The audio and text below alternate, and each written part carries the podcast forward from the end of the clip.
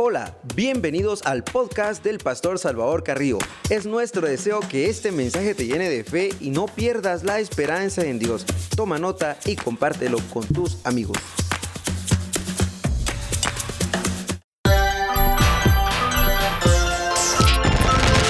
Lámpara es a mis pies tu palabra, lumbrera que ilumina mi camino, es una espada de dos filos que lo profundo de mi ser y conoceré la verdad y conoceré la verdad y conoceré la verdad y conoceréis la verdad.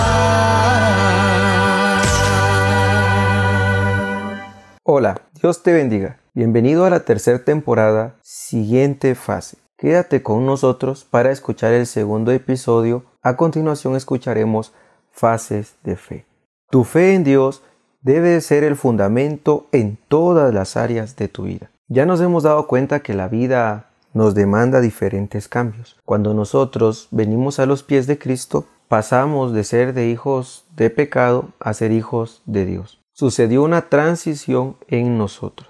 Y ahora pasamos a una transición de nacer de nuevo. Si vemos la fe como un proceso de maduración, el primer nivel o la primera fase es nacer de nuevo. Como leemos en la palabra de Dios, con el corazón se cree para justicia y con la boca se confiesa salvación. Por lo tanto, nacemos de nuevo cuando confesamos con nuestros labios que Jesús es nuestro Salvador. Cuando lo recibimos voluntariamente, renacemos, es decir, nos convertimos en nuevas criaturas, listas para creer en fe. El mismo día que lo recibimos y dijimos, Jesús, eres mi Señor y Salvador, desde hoy vivo por ti, algo sucedió en nuestro interior. Mientras más aprendemos de la palabra de Dios, más incómodo nos vamos a sentir viviendo en el pecado y más vamos a anhelar avanzar en el camino que Dios nos muestra. El cambio sucede gradualmente porque no es fácil reprogramarnos. La fe y la gracia a través de Jesús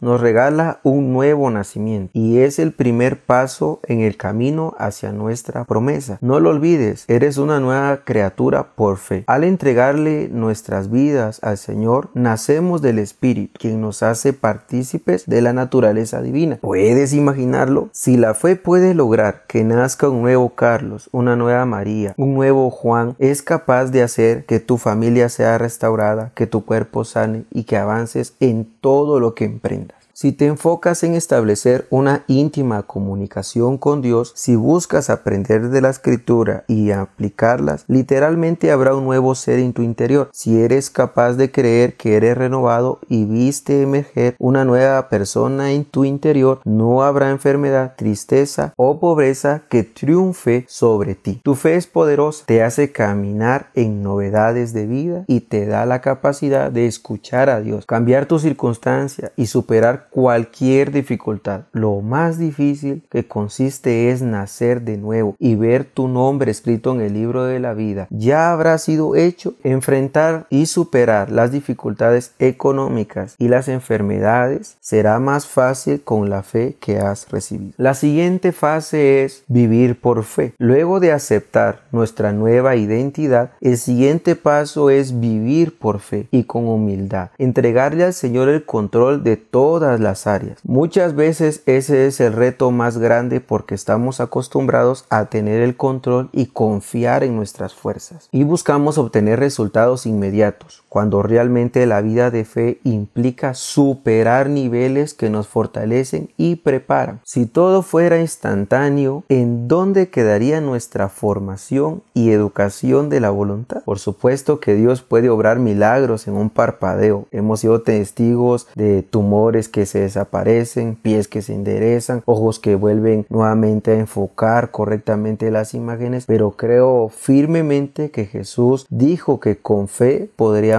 mover montañas y se refería a un proceso y no a un acontecimiento. Por la fe ahora eres visto como alguien justo que puede vivir confiado, porque obedecemos estatutos y leyes que nos hacen creer en el futuro de paz, gozo y estabilidad. Ahora que eres una nueva criatura que sabes del amor de su Padre, debes vivir conforme a esa fe que fue capaz de hacerte renacer. Quien ha nacido por fe no se afana. La palabra es clara y nos dice que somos valiosos más que los lirios y las aves. Por tanto, no debemos afanarnos. Esto no significa, sin embargo, que nos quedemos de brazos cruzados, esperando que lleve ropa o comida, sino que nuestra fe en la providencia del Señor prevalecerá sobre el afán del trabajo. Quien trabaja poniendo su fe en Dios recibirá bendición. Busca siempre esforzarte y da lo mejor, porque de esa forma demuestras lo que crees. Debes aplicar tu fe en las cosas pequeñas y también en las cosas grandes, en las sencillas, como vestir las complicadas como ver una nación entregada a los pies de Cristo. La crisis económica no debe dominar tu espíritu ni capacidad de ver hacia adelante. Cuando piensas en estrechez y pobreza, dudas del Señor, quien desea bendecirte. Ni siquiera los perros callejeros mueren de hambre, mucho menos tú que eres bendecido por Dios. No hemos tenido que ministrar leones, osos, ballenas o peces afligidos por el futuro. Hemos tenido que aprender en este camino ministerial a ministrar cristianos que declaran vivir por fe. Su poder es tan palpable. Vive confiado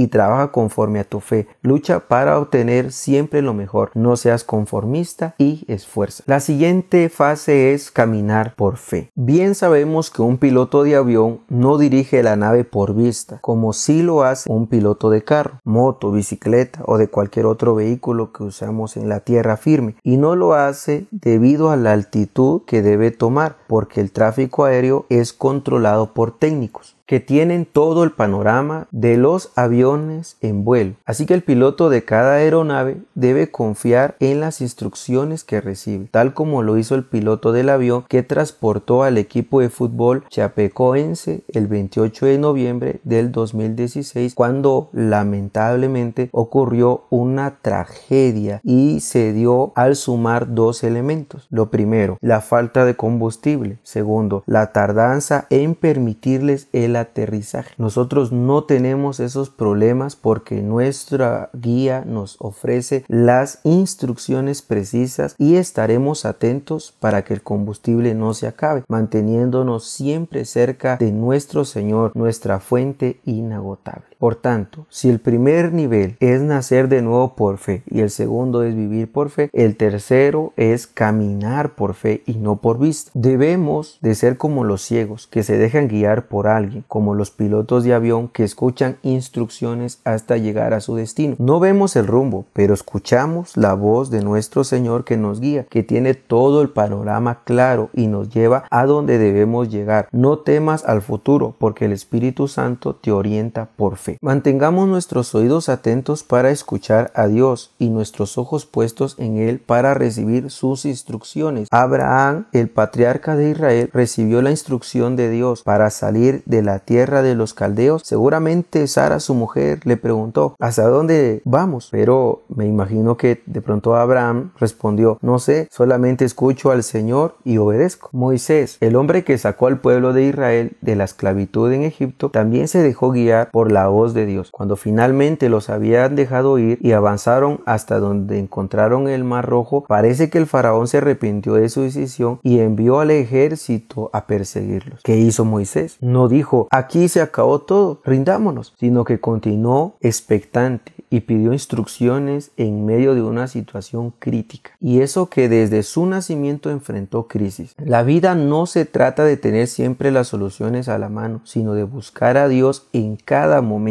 Las persecuciones como la que vivió Moisés por los egipcios ante el Mar Rojo son una oportunidad para que creas, le preguntes, obedezcas y camines por fe. Sí, muy bien, entiendo. Le decía un amigo a otro cuando éste intentaba explicarle el gran misterio de confiar en nuestro Padre para recibir provisión. Ambos, Mario y Roberto, eran cristianos, por supuesto que creían en Dios y la salvación a través de Jesús, pero tenían cierta discusión acerca de aplicar la fe para asuntos sencillos como la provisión. Mario aseguraba que de nuestras obras, de nuestro esfuerzo, venía la provisión. De hecho, lo explica a su amigo. Mira, el apóstol Pablo afirmaba a los tesalonicenses que no comería pan quien no trabajara. Entonces Roberto le respondía. Entonces Roberto le respondió, es verdad, pero también recuerda que Jesús dijo que somos más que los lirios del campo que no trabajan y se visten bien. Así que nuestra bendición está garantizada si confiamos en el amor del Padre. Ambos están en lo correcto. Jesús y Pablo no se contradicen, por el contrario se complementan, porque la enseñanza es no poner nuestra fe en el trabajo, sino en el Señor, quien hará fructificar todo esfuerzo que hagamos. Nuestra esperanza no depende del trabajo que debemos realizar, sino de la palabra de Dios. Imita a Abraham y Moisés, que caminaban por fe y emprendían la marcha confiados en el amor del Señor. La siguiente fase es luchar por fe. Nuestro Padre es claro en pedirnos que peleemos la buena batalla de la fe, que permanezcamos en la justicia, la piedad, el amor, la paciencia y la mansedumbre. Batallar es el cuarto nivel de la fe. Abraham es ejemplo de caminar por fe y también de batallar, tal como Josué ante Jericó, Elías ante los profetas de Baal y David ante Goliat y los enemigos de Israel. En el nivel de vivir por fe no peleas contra otro, sino contra tu propio propia desconfianza y debilidad ante las dificultades. Un escenario diferente es la batalla de la fe, que implica enemigos que visitan tu casa, quieren quitarte a tus hijos, robar tu bendición y probar tu fortaleza. Solo las batallas frente a los enemigos nos hacen más que vencedores. Así que si queremos ser victoriosos, será necesario luchar batallas. Caminar y vivir por fe no es pelear sino subsistir como tampoco es lo mismo salir a enfrentar y trabajar que estar en casa cocinando tranquilo. En ambas situaciones respiras y vives, pero una acción es más retadora que la otra. Desafiemos nuestra vida, seguros de la victoria. Aprendamos a vencer el temor porque Dios está a nuestro lado y nos hace vivir confiados. Estamos llamados a pelear y obtener la victoria en las batallas. La siguiente fase es morir por fe. ¿Y qué pasa cuando nos ha llegado el tiempo para ir delante de la presencia de Dios. Por fe se le debe decir a los hijos qué esperar cuando ya no estemos con ellos. Al leer la historia del pueblo de Israel vemos una cadena de fe generacional porque Abraham recibió la promesa de una gran nación. Al morir la trasladó a su hijo Isaac y este a su hijo Jacob, quien antes de morir adoró al Señor y bendijo a su descendencia. Declaró que la promesa del Señor se cumpliría. Luego de una vida de retos, morir es ganancia. Y el siguiente paso era declarar a sus hijos que les iría bien. La seguridad respecto al futuro de nuestras generaciones es el nivel más alto de fe que podemos alcanzar. Nacemos por fe, aprendemos a vivir, caminar y pelear por fe y debemos morir con esa fe generacional que trasciende nuestra existencia. Hay promesas que tus ojos no verán y que deberás delegar a tus hijos y nietos, convencido de que Dios no miente. Él te ayuda a creer y esperar más allá de la muerte, porque desea que a tus hijos y nietos les vaya bien. Muchas gracias por escuchar este mensaje. Te recordamos que puedes compartir con tus amigos para que ellos también sean bendecidos. Y recuerda, si cambias tu forma de pensar, cambiarás tu forma de vivir.